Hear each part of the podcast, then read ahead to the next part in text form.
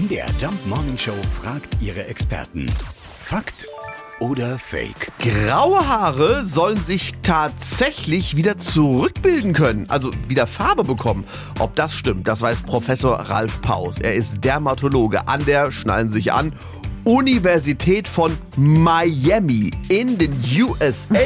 Und er forscht tatsächlich an Haaren. Ja gut, können sich graue Haare zurückbilden? Ja, so ist das. Also das hat man lange unterschätzt, wie groß das Fenster eigentlich ist, in dem sich äh, graue Haare wieder äh, zurückfärben können. Es gab schon viele Hinweise aus der klinischen Literatur, so Fallbeispiele, wo Leute mit grauen Haaren äh, unter bestimmten Medikamenten plötzlich wieder dunkle Haare bekamen. Und das ist keineswegs einfach. Und da haben wir auch noch nicht wirklich Überzeugendes an der Hand, was man morgen einsetzen könnte. Was wir haben, und das haben wir ein paar Sachen publiziert, sind äh, Leitsubstanzen die einem Hinweise geben, wie es gehen könnte. Eine davon ist eine äh, entzündungshemmende Substanz, die aber sehr viel mehr als Entzündungshemmung macht. Und von der konnten wir gerade zeigen, dass damit sogar in vereinzelten grauen Haaren im Labor Pigmentzellen wieder reaktiviert werden können.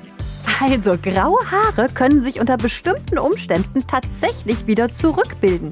Das ist ein Fakt. Wobei graue Haare ja gar nicht schlimm Nein. sind. Experten nennen sie ja auch Weisheitshighlights. Das hast du schön gesagt. Fakt oder Fake? Jeden Morgen um 5.20 Uhr und 7.20 Uhr in der MDR Jump Morning Show mit Sarah von Neuburg und Lars Christian Kade.